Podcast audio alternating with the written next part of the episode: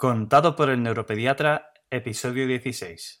Bienvenido a Contado por el neuropediatra, con el doctor Manuel Antonio Fernández, el programa donde aprenderás y comprenderás las claves fundamentales del aprendizaje, la conducta, el desarrollo, la crianza y la educación de los hijos, así como sus dificultades y alteraciones para prevenir problemas y evitarlos detectándolos de forma precoz, para actuar de la forma más adecuada lo más rápido posible y así tratarlos y corregirlos. Todo esto guiados y acompañados por Manuel Antonio Fernández, el neuropediatra, y un magnífico equipo de profesionales especializados en neurociencias, testimonios en primera persona, colaboración de expertos de diferentes ámbitos, algún que otro personaje famoso y todo lo necesario para conseguir tus objetivos parentales. Este programa es para padres responsables e implicados al 100 o al 200% en el proceso de la crianza y educación de sus hijos, neurotípicos o neurodiversos, con capacidades habituales o capacidades especiales que quieren algo más para ellos. Para padres luchadores e inconformistas que estén dispuestos a darlo todo por su familia, a emprender, a aprender a esforzarse y a ofrecer lo mejor de sí mismos por sus hijos. Mira, después de enseñarte en el episodio 14 los fundamentos que justifican la aparición de los síntomas nucleares en el TDAH desde la perspectiva del autocontrol y con la fórmula secreta de los resultados mágicos, y de explicarte en el episodio 15 las claves fundamentales de la otra parte fundamental de los síntomas del TDAH, las comorbilidades, toca ahora entrar en dos puntos aún más específicos. Primero, las repercusiones y consecuencias de estos síntomas nucleares y las comorbilidades y eh, una perspectiva amplia y detallada de cómo evolucionan todos estos factores a lo largo de la vida para que conozcas el TDAH desde la más tierna infancia hasta la edad adulta. Recuerda mi objetivo. Con esta serie de episodios sobre TDAH te vas a convertir en el mejor especialista que nunca pudiste imaginar sobre TDAH. Ya te lo he dicho, pero te lo voy a repetir en cada episodio, porque sí, así es, y no te lo exagero, casi te podría decir que te lo garantizo. Te voy a contar todo, absolutamente todo, lo que necesitas saber, ya sea porque tengas un hijo con TDAH, o lo tengas tú o cualquier otra persona dentro de tu familia, o porque trabajes con ellos en la escuela como educador o en la consulta como profesional del neurodesarrollo. No te pierdas ni un segundo de lo que viene ahora porque puede suponer un antes y un después en tu vida y en tu día a día. ¿Estás preparada? Hola, bienvenido a una nueva edición de Contado por el Neuropediatra. Ya te he recordado lo que hemos visto en el capítulo anterior y te he adelantado lo que vamos a ver en los siguientes. Y para ello te voy a presentar cada uno de los síntomas nucleares analizados al detalle y lo vamos a hacer para conocer el efecto de cada uno de ellos en las dificultades propias del TDAH a lo largo de la vida y en el día a día. Este va a ser un ejercicio súper interesante para poder entender todas, absolutamente todas y cada una de las cosas que le pasa a tu hijo, a tu pareja, a ti misma o cualquier persona con TDAH. Vamos a ir abriendo en canal los detalles más complicados y difíciles de entender, pero a la vez explicándolos con total claridad. Recuerda para lo que estoy aquí. Este es el podcast donde agrupamos y ayudamos todos los agentes interesados en los procesos de aprendizaje, conducta y desarrollo infantil dentro de los procesos de crianza y educación a lo largo de la vida. Sí, ya lo sabes y bueno, puede que sea un poco pesado con esto, pero creo que es la clave para el correcto entendimiento de todo lo que te estoy contando en esta serie de episodios sobre el TDAH. Toca empezar de nuevo por la definición con la que empecé. Esta definición ya te lo he repetido infinidad de veces, está absolutamente todo lo necesario para entender el TDAH de principio a fin. Así que, como te digo, si te la aprendes, a través de ella podrás ir desarrollando todos, absolutamente todos y cada uno de los puntos que necesitas para explicar el TDAH con absoluta profundidad y como un auténtico experto. ¿Ok? Pues vamos a ello de nuevo. El trastorno por déficit de atención con o sin hiperactividad, más conocido por sus siglas TDAH, es un trastorno del desarrollo neurológico, de origen multifactorial, pero fundamentalmente genético y de base claramente neurobiológica, en el que se generan una serie de alteraciones estructurales y funcionales en diferentes áreas del cerebro que alteran los mecanismos que regulan el control de la atención, el movimiento, los impulsos y las emociones provocando problemas de aprendizaje y rendimiento académico, problemas de la conducta o el comportamiento, problemas en las relaciones personales, familiares y sociales y en la estabilidad emocional, el ánimo, la autoestima o el autoconcepto. Como puedes ver, no te miento. Con esta definición vamos paso a paso, pasito a paso, por todo lo que necesitamos tratar en el TDAH. De hecho, ahora mismo nos vamos a centrar en la siguiente frase con la que vamos acabando. Este, es esta exactamente. Mecanismos que regulan el control. Recordad, problemas de autocontrol como base central de todo lo que nos justifica la sintomatología del TDAH. Control de la función ejecutiva, control de la atención, de los movimientos, de los impulsos y las emociones, ¿vale? Son los tres más uno síntomas nucleares del TDAH, tres formales que ya me conocéis y el de mi cosecha, que son las emociones. Y dice que la definición que esto provoca problemas de aprendizaje y rendimiento académico, esto en los niños, en los adolescentes los adultos, pues también eh, laboral. Eh, problemas de la conducta o el comportamiento, problemas en las relaciones personales, familiares y sociales, y por supuesto, fruto de ese último, aunque entre todos están plenamente ligados, la estabilidad emocional, el ánimo, la autoestima o el autoconcepto. Recordad que son cuatro síntomas y cuatro repercusiones generales que cada uno de estos síntomas influye fundamentalmente en una de estas repercusiones y están de forma ordenada.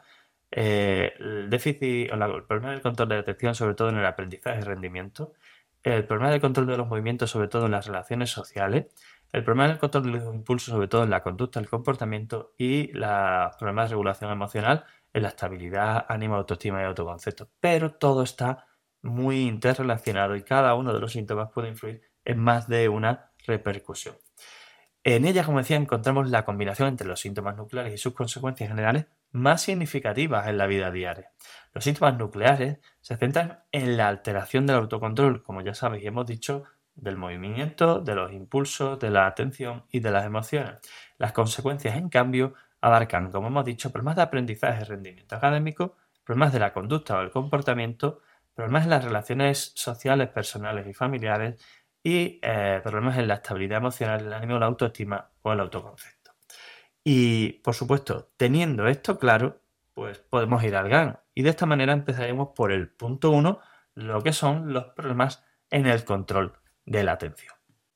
Mira, para que nuestro cerebro consiga alcanzar una adecuada capacidad de atención, entendida esta desde el punto más amplio, eh, en el amplio sentido, en el más amplio sentido de la expresión, requiere que al menos tres funciones cognitivas básicas, recordad tres, desarrollen su actividad de una eh, forma correcta, sincronizada y en serie. Esto significa una detrás de otra. Son lo que yo llamo las tres es. Y las tres es son escuchar, entender y ejecutar. Es decir, cuando tú le dices algo a alguien, lo que esperas es que esa persona te escuche, te entienda y lo que has dicho tenga una repercusión en su forma de actuar. Eh, y se corresponden exactamente y respectivamente esas tres es de escuchar, entender y ejecutar con eh, las tres funciones cognitivas directamente relacionadas, que son la atención selectiva focalizada, la velocidad de respuesta o tiempo de, la velocidad de procesamiento o tiempo de respuesta y la atención sostenida, también llamada cansancio cognitivo, fatigabilidad o capacidad de persistencia. De manera que podemos decir que escuchar es prestar atención selectiva y enfocada. Entender es procesar adecuadamente esa información y ejecutarla es dedicar el esfuerzo y el tiempo suficiente a acabar de hacer la indicación o a, finalizar la ejecución de la actividad que me han trasladado con esa eh, orden. Empecemos por el primer paso, que es la atención selectiva. Vamos a ver.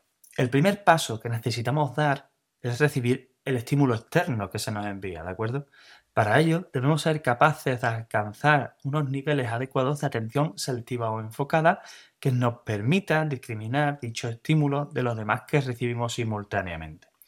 Esto significa que cuando yo estoy hablando en este podcast y tú necesitas ser capaz de focalizarte en lo que te estoy diciendo, independientemente de que tengas muchos factores de tu, a tu alrededor de distracción, es decir, externos, como pueden ser ruidos, interrupciones, etcétera, pero también evitando las interferencias de los factores de distracción internos, como pueden ser preocupaciones, estrés, etcétera. De hecho, la mejor forma de escribir la atención selectiva es como una puerta a través de la cual debe pasar el estímulo para poder ser recibido. Igualmente un estímulo sería equiparable a una pelota de goma parcialmente flexible y deformable, pero una de goma dura. Cuando la puerta es de tamaño estándar, un estímulo de tipo estándar puede atravesar sin problemas la puerta, siempre que este estímulo lleve la orientación adecuada. Es decir, puerta abierta, eh, tamaño adecuado, estímulo que llega, pelota que llega, pelota que entra.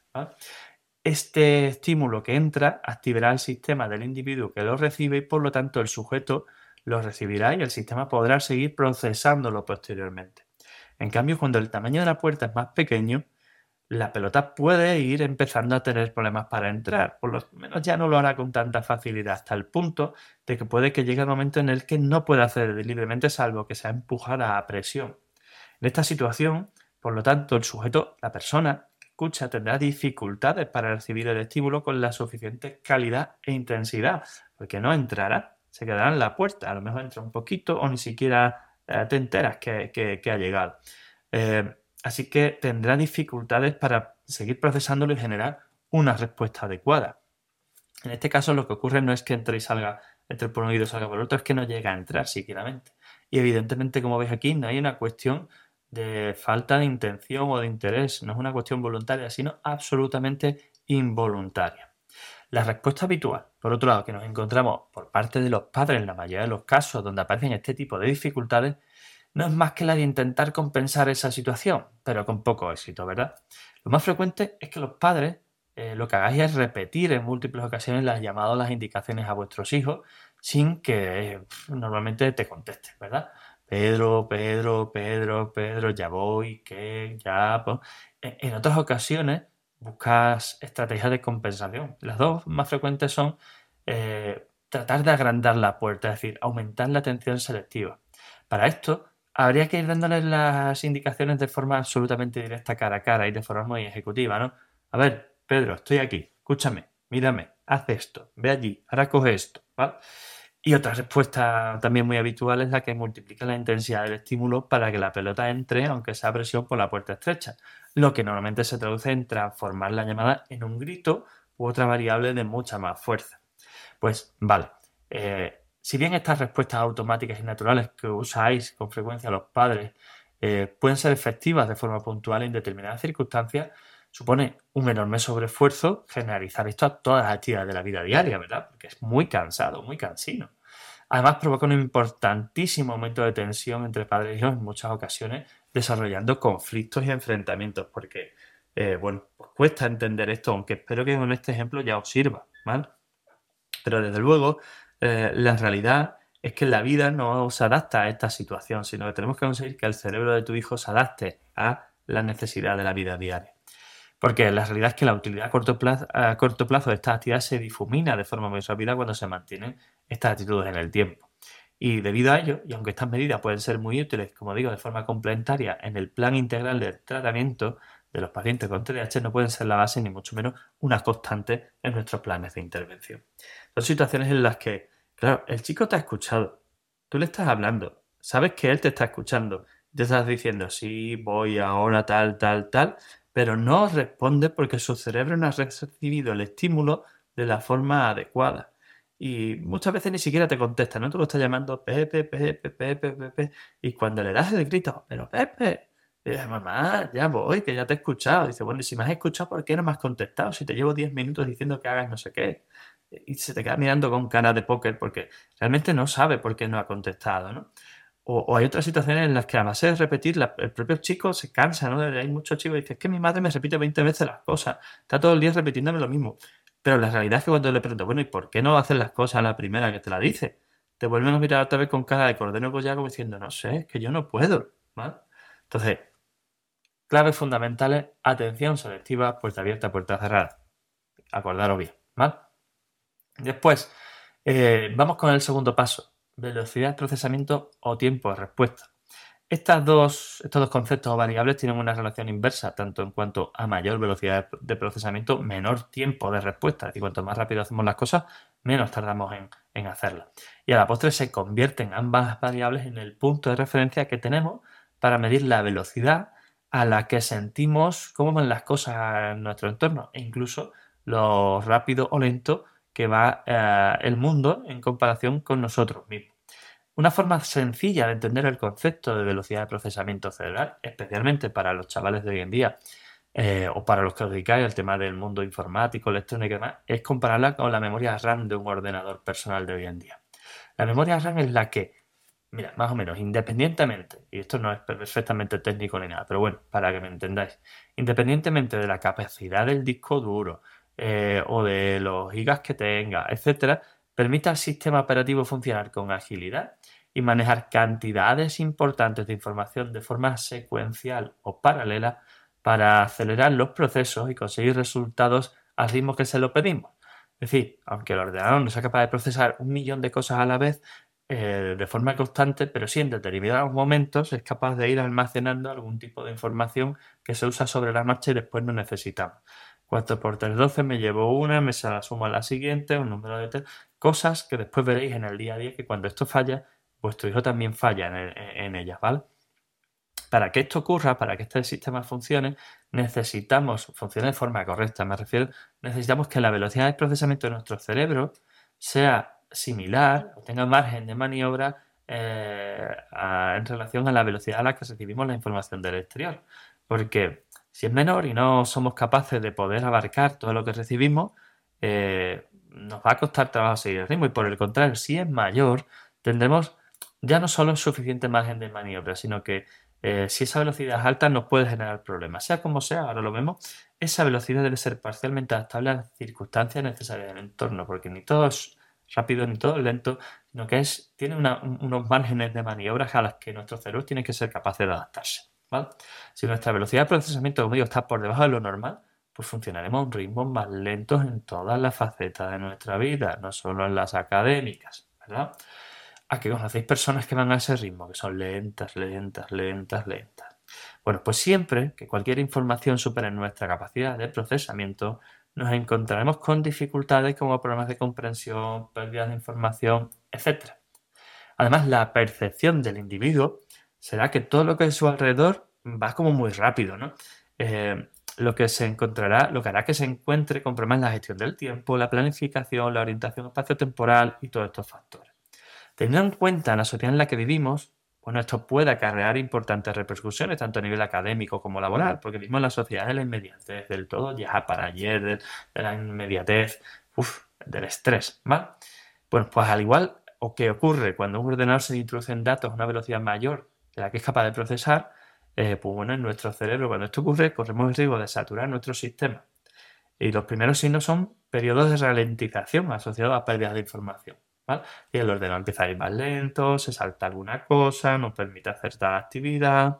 De hecho, el mejor ejemplo, que, bueno, para que me entendáis y que vemos en el día a día, es cuando estamos escribiendo un procesador de texto en un ordenador con poca memoria RAM. Imagínate que estamos escribiendo un Word y que de repente nuestro ordenador está con poca memoria RAM, se está saturando, etcétera, pues lo que vemos es que sufrimos parones intermitentes que cuando se recuperan nos devuelven palabras incompletas porque en ese proceso en el que nosotros estamos escribiendo, pues ha habido letras que no ha sido capaz de asimilar que ha perdido. Esto mismo se da en el procesamiento de la información cerebral en personas con TDAH. Procesan menos cantidad de información de la que reciben y esto les provoca vacío de información que su mente genera de forma inconsciente eh, pues bueno, pues con contenidos almacenados en su memoria. Esto genera una completa falta de conciencia de estos vacíos en la mayoría de los casos. Son momentos de ausencia, ausencia de conciencia, de conexión mental. Eh, por ejemplo, cuando todos los chicos se han enterado que hay una excursión y tu hijo no. Cuando tu pareja te dice que una conversación que habéis tenido hace dos días no la habéis tenido. Este tipo de cosas, ¿vale? Eh, te suena, ¿verdad? Y si nos pasamos al otro extremo y tenemos un tiempo de respuesta muy bajo, es decir, una velocidad de procesamiento muy alto, nos podemos encontrar eh, con errores por anticipación y problemas de control de la inhibición. Eh, y esto es así porque no siempre un tiempo de respuesta bajo asocia a velocidad de procesamiento alta. Puede ir juntas, es decir, pues suelen ir juntas, pero una respuesta rápida no significa que yo haya procesado rápido. Puede ser que es que ni siquiera me haya planteado la necesidad de procesarlo directamente, hayan respondido sin pensar. De esta forma, con una velocidad de procesamiento mucho más alta de lo normal, nuestro sistema estará procesando información de forma tan rápida que puede correr el riesgo de hacerlo de forma inadecuada, además. Pero no solo eso, tendrá muchos periodos de actividad mental libre de necesidad de procesar estímulos. Y esto abrirá la puerta a la generación espontánea de pensamientos e ideas eh, bueno, esto que es tan característico del TDAH, ¿no? De estar hablando de una cosa y que te responda con otra, de tener pensamientos intrusivos, de parecer que estás con un pensamiento saltígrado que va de una cosa a otra y que no para de, imaginar y de crear, pues muchas de esas ideas tendrán una nula relación, como digo, con el tema que se está tratando en ese momento y por lo tanto pueden provocar un resultado absolutamente disfuncional. Y, y bueno, para terminar de hablar de la atención, nos queda el último paso, la atención sostenida. Una vez que pasamos los dos filtros anteriores, es decir, que hemos escuchado la información gracias a nuestra buena atención selectiva y que la hemos procesado correctamente y completa gracias a nuestra velocidad de procesamiento, el estímulo se ha recibido de forma correcta, correcta o no y se ha procesado a un ritmo adecuado o no, eh, de hecho, puede haberse recibido información incompleta, confusa, contradictoria, que imposibilita la realización de la acción prevista y genere, genera consecuencias negativas. Pero, de una forma o de otra, eh, aún queda, como decimos, un último paso necesario para poder dar por cerrado el ciclo del proceso atencional. Se trata de ser capaces de mantener el esfuerzo atencional a unos niveles adecuados hasta la finalización de la actividad que estamos desarrollando. De lo contrario, dejaremos las cosas a medias cometeremos errores en las actividades de esfuerzo continuado o en general seremos personas con poca constancia en el esfuerzo. Eh, de hecho, cada acción tiene un tiempo de atención sostenida medio propio y que se considera normal, con su rango de normalidad. En función del nivel de atención sostenida de cada persona y de lo que seamos capaces de alcanzar, pues seremos capaces de completar dicha actividad o no, teniendo evidentemente en cuenta otros múltiples factores relacionados. Pero eh, este concepto se ha relacionado mucho con la memoria a corto plazo por las estrechas relaciones que presenta. Es importante tenerlo en cuenta para poder abordar en comparación con esta y la memoria a largo plazo. ¿Por qué? Porque la memoria a largo plazo funciona de forma casi automática, como un almacén de información que no requiere motivación, esfuerzo o estímulo externo ni interno ninguno para esos archivados, de manera que no suele afectarse en las situaciones como el TDAH. Esto eh, les resulta complicado de entender a las familias porque la mayoría piensan erróneamente que recordar cosas lejanas, extrañas y puntuales en el tiempo requieren más esfuerzo voluntario por nuestra parte que las recientes, pero, pero, pero no es así. Así que como conclusión general de este apartado relativo al déficit de atención, podemos aseverar que en función de cuáles sean las funciones cognitivas que estén alteradas, atención selectiva, velocidad de procesamiento, atención sostenida, y cuál sea el nivel de intensidad de la afectación en cada uno de estos pues podemos encontrar un perfil diferente de pacientes, incluso dentro de aquellos que presentan solo, solo síntomas disatencionales. Esto es un poco de broma, ¿vale? Me vais a permitir el ejemplo que os ponga, pero yo siempre digo, aprovechando que soy de Cádiz, eh, a las familias de la consulta que cuando solo tengo un problema de atención selectiva y lo de todo lo demás me funciona bien, pues esto en Cádiz se le ha llamado toda la vida empanado, ¿vale? Estar empanado. Eh, cuando tengo un problema de velocidad de procesamiento, solo de velocidad de procesamiento, mi atención selectiva y sostenida son correctas. Esto se ha llamado toda la vida en Cádiz un huevón, ¿vale? La persona lenta, pausada, que tarda un siglo para todo. Por cierto, el empanado nos puesto ejemplos, esto del que le hablas, oye, que te digo, que no sé qué, que no sé cuánto. ¿Eh? ¿Eh? No se entera de nada, hay que repetirle lo mismo 20 veces, no se entera, no te escucha, desesperante. Y lo último, los problemas de atención sostenida, siempre los comparo, bueno, pues con Dory, la pescadita azul de Nemo, ¿vale? La película Nemo, de Buscando a Nemo, porque básicamente es lo que le ocurre, ¿no? No es capaz de tener persistencia, ¿no? ¿Y ahora qué? ¿Y ahora dónde? ¿Y ahora qué? ¿Y qué pasaba? ¿Y qué faltaba? ¿Y dónde iba? ¿Y yo ahora qué hacía? ¿Y qué tenía? ¿Y qué no sé qué? Bueno, tres ejemplos un poco graciosos para acabar con este eh, tercer apartado del punto de los problemas de control de la atención y plantearnos pasar al segundo punto, que es uno también de los más importantes y que se refiere a los problemas de control de los movimientos. Al igual que ha ocurrido a lo largo de la historia con otros muchos términos técnicos del lenguaje sanitario en general y médico en particular, bueno, pues el significado descriptivo original se ha ido transformando. Eh, me refiero al de hiperactividad. Eh, desde una descripción, pues hasta que un carácter calificativo en el lenguaje popular que llega a, bueno, que se llega a desvirtuar, ¿no? Tanto así que hoy en día se usa comúnmente el término hiperactivo de forma completamente genérica y arbitraria cuando no manifiestamente peyorativa, ¿no? A la hora de definir la conducta pues, de todo niño que presenta una elevada inquietud motora indistintamente de que éste eh, esté o no asociada a alguna patología. De hecho, cuando hablamos de hiperactividad, lo que estamos haciendo es realmente referencia a un elevado nivel de actividad motora que interfiere de forma significativa con algunas de las diferentes áreas en las que un niño desarrolla su actividad vital, porque si no interfiere, no supone ningún problema Y normalmente cuando no interfiere y no supone ningún problema es porque el nivel de actividad que presenta, el nivel de actividad motora, está dentro de un rango normal. La clave está ya no en el síntoma en sí, que también es relevante, por supuesto, sino en la repercusión que produce. Así que debemos considerar a este respecto dos variantes, lo que es la hiperactividad estática y lo que es la hiperactividad dinámica. La hiperactividad dinámica es, supongo eh, que esté de acuerdo conmigo, en la que conocemos todos tradicionalmente. Coincide con la que presentan los niños con una elevada actividad motora de gran amplitud de movimiento en el espacio, es decir, correr, saltar, moverse de forma rápida y o continua de un lado para otro, incluso eh, de una forma inhabitual como, por ejemplo, subir escalones o subir escalando, subir a lugares complejos, etc. En el día a día es frecuente confundir este tipo de actividad motora eh, con impulsividad o ansiedad, porque efectivamente eh, puede ser complicado diferenciar entre el movimiento propio de la hiperactividad, que puede ser eh, de objetivo definido, ¿no? Es decir, con una finalidad concreta o no, del que genera la impulsividad, que tiene un objetivo claramente definido y difícil de evitar, ¿no? Cuando soy impulsivo es que estoy reaccionando de una forma a algo y es casi un reflejo automático. Mientras que cuando me muevo mucho, muchas veces no me muevo con ninguna finalidad ni haciendo nada. Simplemente saltar, correr, necesidad de mover. Y aunque la consecuencia externa percibida por el entorno o incluso las repercusiones que pueda generar a nivel final puedan ser muy similares, es importante establecer esta diferenciación de conceptos debido eh, bueno, a que el componente eh, conductual del individuo afectado no va a ser el mismo. ¿vale? La, manera de actuar a nivel de diagnóstico y tratamiento puede ser diferente. Un niño que solo presente hiperactividad dinámica pero no impulsividad tendrá una elevada actividad motora pero no asociará una conducta paciente eh, eh, ni impulsiva, impaciente ni impulsiva. ¿vale? El niño necesitará moverse, pero no tendrá eh, conductas de impaciencia, de impulsividad. Mientras que si se da la situación contraria, el niño puede tener menos actividad motora incluso, pero presentarla de una forma mucho más descontrolada e impredecible, junto con una conducta impulsiva, impaciente y de difícil control. Por otro lado, puede resultar compleja la diferenciación entre hiperactividad dinámica, de la que genera la ansiedad, porque realmente son muy difíciles de distinguir si no tenemos en cuenta el contexto y la situación global del paciente.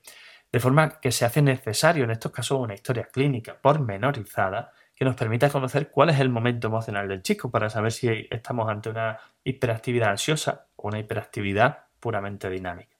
Y finalmente la disfunción generada por este tipo de síntomas pues claramente va a estar condicionada por la edad del paciente y las características del entorno, ya que de forma general los niños de menor edad y los adultos aceptan con más facilidad una actividad motora alta que los propios igual. La hiperactividad estática, popularmente conocida como nerviosismo, tiene una amplitud de movimientos mucho menor y se refiere a aquellos movimientos que realiza el niño sin moverse del sitio. Es decir, si está sentado, pues todo lo que son movimientos de manos, de brazos, de cabeza, no sé qué. Cuando está el niño sentado se pone boca abajo en el sofá para ver la tele.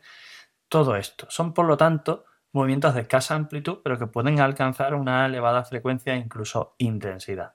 Como te decía, mover las manos, las piernas, golpear objetos con las manos, manosear cosas, achicar los dedos, jugar con bolígrafos, tocarse el pelo, rascarse, lavarse, eh, jalarse la ropa o mordérsela, ¿no? Son algunos de los muchísimos ejemplos que podemos encontrarnos al respecto.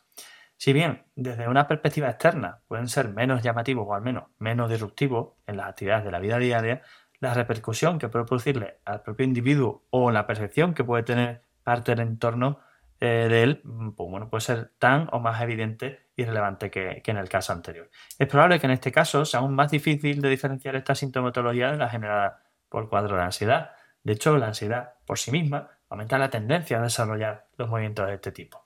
Y, y además, muchos de estos movimientos pueden confundirse o solaparse con otros como los tics, eh, bueno, y también es posible que en su conjunto, o si se generan hábitos estables, puedan construir conductas y rituales propios del TOC.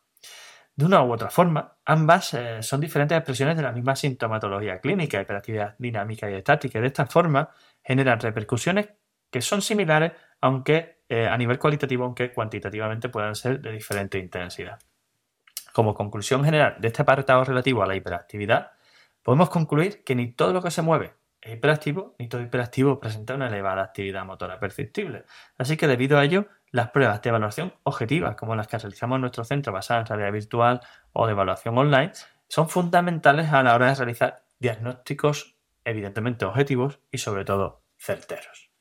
Ya nos va quedando poquito porque estamos en el punto 3, los problemas de control de los impulsos y después vamos a ver los de las emociones. Pues si bien la impulsividad es un concepto habitualmente asociado a la agresividad y la mala conducta, la verdad es que no siempre lo es. Dentro del concepto del control de impulsos se incluyen aspectos no solo conductuales o comportamentales, eh, sino también cognitivos. La impulsividad conlleva o supone un deseo o necesidad incontrolable, incluso inconsciente, de llevar a cabo una actividad, ya sea física o mental. Y visto desde la perspectiva opuesta, la dificultad para controlar los impulsos supone una incapacidad parcial o total para frenar la respuesta a un determinado estímulo, ya sea de origen interno o externo. Esta función, aunque sin resultar dependiente, está muy relacionada con la velocidad de procesamiento, así como con el tiempo de respuesta, mm, ya que una velocidad de procesamiento excesivamente alta o un tiempo de respuesta excesivamente bajo pueden provocar respuestas inadecuadas fruto de la ausencia de reflexión o de filtro. Del mismo modo, una situación completamente opuesta, con muy baja velocidad de procesamiento o tiempo de respuesta muy lento, pueden provocar la misma consecuencia debido a una ausencia de análisis adecuado de los estímulos recibidos. Otro aspecto relevante y a tener en cuenta es que las alteraciones del tiempo de respuesta y velocidad de procesamiento que generan conductas impulsivas influyen de forma significativa en la capacidad de percepción temporal normal. De una forma o de otra podemos dividir esta impulsividad en dos subtipos en función de sus características y repercusiones. Lo que es la impulsividad física conductual que hemos dicho, que es la impulsividad eh, bueno, de largo, ¿no? El, síntoma, este es el síntoma más complejo y grave del TDAH, tanto por las eh, negativas repercusiones externas que genera en el entorno del individuo que lo padece a corto y a largo plazo, porque vamos a vivir con una persona conductual o físicamente impulsiva que genera conductas agresivas, violentas y demás, es complicado. Y esto ya lo digo tanto en el corto como en el largo plazo, como por las repercusiones personales y emocionales que desencadenan el propio individuo. Pensar y, piensa que hemos dicho al principio que hay un problema de autocontrol, de control de la atención, movimientos, impulsos y emociones. Esto no es una cuestión voluntaria, es una respuesta incontrolada. En este tipo de impulsividad encontramos una incapacidad para el control o la modulación de las respuestas automáticas, tanto verbales como físicas, generadas por nuestro sistema nervioso. Esto genera conductas que, en muchos casos, no son socialmente adaptadas, ya sea por la forma, por el contenido o por el momento en el que se realizan, llegando incluso a ocasionar la aparición de, bueno, pues de incumplimientos, de normas, de, situaciones ampliamente complicadas. Eh, por otra lado, la impulsividad cognitiva es otra faceta de impulsividad que se relaciona de forma bastante directa con la actividad cognitiva. En ella, más que incapacidad del control de los impulsos cognitivos, que la hay, se produce una inestabilidad en la percepción del espacio-tiempo que genera una constante sensación de inmediatez y de inminencia.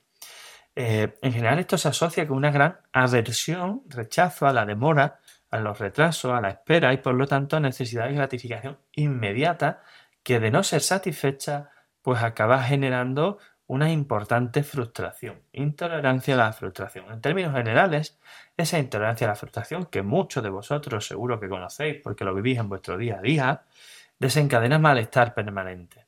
¿Qué viene ahora? ¿Qué vamos a hacer después? Y luego, y después, y ahora, me aburro, me canso, quiero esto, lo quiero ya, no quiero esperar, rabieta. Por otro lado, la duración de la sensación de recompensa que se vive en este tipo de situaciones es extremadamente breve y por lo tanto vuelve a aparecer de nuevo la necesidad de gratificación inmediata. Consigo una cosa y ya deja de darme, de, generarme satisfacción y quiero otra. Que las cosas materiales de los niños con TH son malos regalos. Quiero este huevo, ya lo tengo. Quiero otro y lo tengo. Y quiero otro. Nunca se sacia. La manera de percibir esta sensación por parte del individuo es de constante, como digo, insatisfacción y sensación molesta. De difícil explicación por su parte. No saben explicar el por qué, pero están a disgusto. Y se genera una clara ansiedad anticipatoria que le lleva a requerir y a necesitar mucho orden y mucha estructura para controlar al menos parcialmente su entorno, su situación.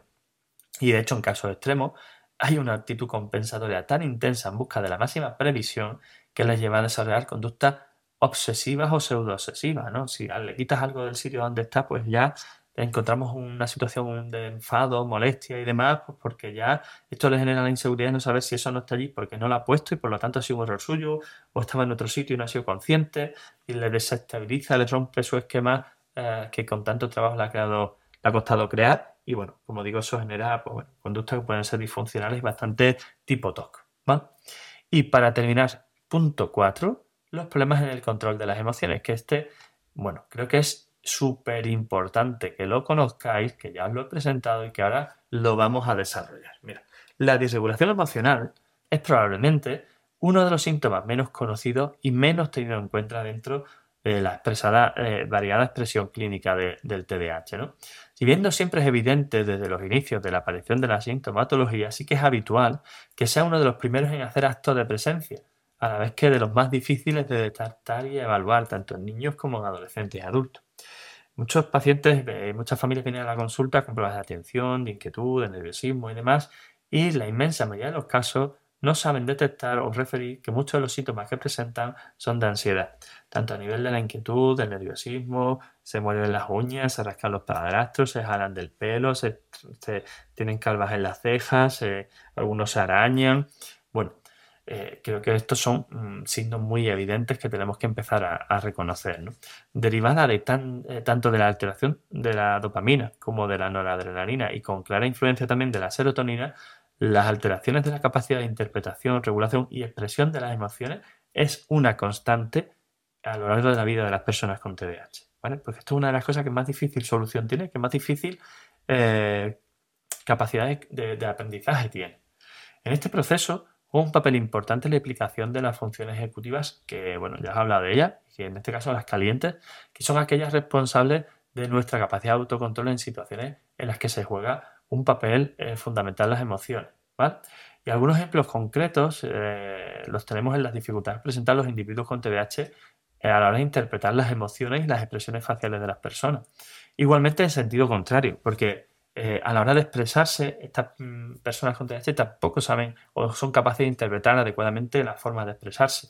Se asocian normalmente pues, de forma habitual con cambios de ánimo, alteraciones de humor, irritabilidad, ansiedad, entre otros. Y en este contexto eh, pues bueno, nos podemos encontrar tres tipos de reacción emocional disfuncional, pero antes quiero aclarar esto que os, he contado antes de las expresiones. Es habitual que alguien con TDAH, cuando te hable, no sea consciente de que te está hablando de una forma borde, antipática, seca, brusca, etcétera, eh, porque no es capaz de hacer un reconocimiento emocional de esa expresión, pero curiosamente cuando hacen interpretación de la expresión tuya, eh, es habitual que sean capaces de interpretar la peor opción posible eh, o la más negativa dentro de todas las posibles opciones que, que se puedan interpretar de la frase que tú has dicho.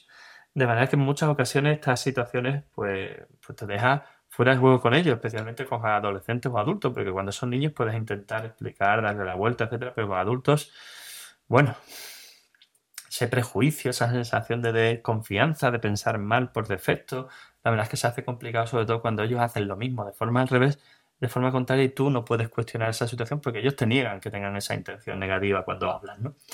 Pero bueno, como decíamos, en este contexto hay tres eh, tipos de reacción emocional disfuncional que son el embotamiento afectivo, la respuesta paradójica y la alteración del ánimo permanente o la distimia. Vamos a ver cada uno de ellos de forma muy breve. ¿vale? El embotamiento afectivo se caracteriza por la ausencia de reacciones afectivas de intensidad significativa frente a estímulos de cualquier intensidad. Es decir, es equiparable a la ausencia de respuesta emocional no solo externa, sino también interna. Si bien puede ser un síntoma primario y aparecer dentro del cortejo sintomático propio y principal del TDAH, lo habitual es que aparezca de forma secundaria como una respuesta defensiva ¿no? al constante acúmulo de estímulos negativos que reciben estas personas. El sobreesfuerzo por evitar respuestas emocionales negativas ante las frecuentes consecuencias o resultados favorables que se encuentran en sus actividades vitales, pues muchas veces les lleva a acabar bloqueando su capacidad de respuesta emocional y esto puede traducirse finalmente en una escasa empatía, dificultades de interacción social o incluso en aislamiento social intenso. Tenemos por otro lado la respuesta paradójica. En estos casos, lo que ocurre es que la respuesta emocional expresada es, ya sea por eh, cantidad o por tipo, inversamente proporcional a la intensidad del estímulo desencadenante. Y de esta forma, estímulos o situaciones de bajo contenido emocional desencadenan importantes respuestas en el sujeto, mientras que otras situaciones o estímulos de alto contenido emocional producen respuestas de muy baja intensidad o que ni siquiera le importan eh, o, aparecen, parecen no importarle al chico. ¿no? En el mismo sentido, situaciones con carga emocional aparentemente positiva desencadenan respuestas negativas y viceversa en el sujeto que sufre esta respuesta. ¿no? Un chico que pasa, bueno, se muere alguien y parece que no le afecta. O alguien tiene cualquier problema y bueno, parece que se lo toma a broma. Estas son las respuestas paradójicas, son opuestas. Y finalmente la alteración del ánimo, la distimia. Los trastornos del estado del ánimo son cuadros caracterizados por la existencia de alteraciones emocionales y que consisten en periodos prolongados de tristeza excesiva, ya sea depresión o de excitación euforia excesiva, llamados manías, o ambos. La distimia, llamada también trastorno depresivo persistente, es un trastorno de ánimo crónico de características similares al trastorno depresivo mayor, pero de menor intensidad. Es como decir que estoy triste permanentemente, pero no llego a estar deprimido. Y los principales rasgos son episodios depresivos menos intensos, más espaciados, pero normalmente de mayor duración que, los habituales. Y en el TDAH pueden darse periodos en los que estos síntomas se alternan o pueden aparecer síntomas que lo emulan ya sea de forma primaria o secundaria. Así que de una forma o otra se generan consecuencias directas muy claras, como son la tristeza, la angustia, la baja autoestima, el mal autoconcepto, la vulnerabilidad, los riesgos de abusos o la excesiva exposición social, por agradar. Y para simplificar aún más si cabe este cuadro emocional, eh, dicho, para complicarlo más, eh, bueno, pues estos síntomas, si son estables en el tiempo, eh, no son estables ni en el tiempo ni a lo largo de la vida, pueden ir variando y pueden estar presentes en mayor o menor intensidad, desaparecer durante largos periodos o reaparecer de forma abrupta sin previo aviso. Así que la ausencia de diagnóstico es un claro factor predisponente a más frecuencia e intensidad de este tipo de sintomatología, porque estas tres respuestas emocionales, igual que el resto de variables, las tres relacionadas con la atención, las dos con la hiperactividad y dos con impulsividad, y estas tres, pues bueno, se pueden entremezclar entre todas ellas para generar, como podéis imaginar, una amplísima y podríamos decir que casi infinita variabilidad de sintomatología predominante en el TDAH, de manera que podemos encontrar tantos TDAH como personas puedan existir. Así que, aunque haya unas bases clínicas y biológicas y, conductuales y patrones conductuales comunes, nos podemos encontrar esta amplia, no, amplísima variabilidad. Y dicho todo esto, damos por finalizado el episodio 16 y el más largo de todos los podcasts que he grabado hasta la fecha. Pero bueno, creo que merecía la pena dedicar este tiempo a contaros esto con datos objetivos, con datos concretos, con pelos y señales, porque creo que es para morirse todo esto que te he contado. Es más que probable, como te decía en el anterior también, que nunca hayas escuchado ni leído nada de esto con lo que te, como lo que te acabo de explicar. Y lo digo porque, bueno, todo esto siempre es de mi propia cosecha no olvides una cosa. Eh, todo esto no tiene como objetivo darte información porque sí, sino lo que quiere es darte, bueno, pues conocimientos, habilidades y las herramientas necesarias para conseguir reconducir la situación de tu hijo, normalizar su desarrollo y ayudarle a vencer el TDAH para siempre. Porque esto es posible. Así que si te parece algo utópico, creo que deberías empezar a dejar de planteártelo. Y que si, como te decía en el episodio inaugural de todos, en el número uno, te emociona y te hace vibrar la posibilidad de convertirte en un padre pro para ayudar a tu hijo en su proceso de desarrollo, maduración eh, y alcanzar eh, una edad adulta en la que tenga un desarrollo pleno, integral y óptimo, estás más que invitado a hacer este ilusionante camino. Para conseguirlo, la mejor forma es dejarme una valoración y comentarios positivos y compartir el podcast con todos los padres que conozcas de chicos que tengan TDAH o puedas sospecharlo. Así que no lo dudes, si quieres profundizar además en algunos de los puntos que hemos tratado o necesitas ayuda para la evaluación, el diagnóstico, la terapia el tratamiento, ya sea presencial o online, de problemas de aprendizaje, conducta, modulación, desarrollo, relaciones sociales, autoestima, así como para situaciones específicas que son el TDAH, la dislexia, las altas capacidades, el retraso moderativo, el autismo, las PG, la epilepsia, migraña, los trastornos del sueño, ponte ahora mismo en contacto con nosotros para que analicemos tu caso y te demos la respuesta que necesitas. Puedes hacerlo en el neuropediatra.es. No olvides, nos tienes en YouTube, Facebook, Twitter, Instagram, LinkedIn, TikTok y por supuesto en nuestra página web, donde también encontrarás recopilados la sección de recursos, todo este episodio del podcast, para que los tengas ordenados y no te pierdas. Yo creo que no se puede pedir más, pero si quieres algo, solo tienes que pedirlo. Un fuerte abrazo y hasta el próximo episodio.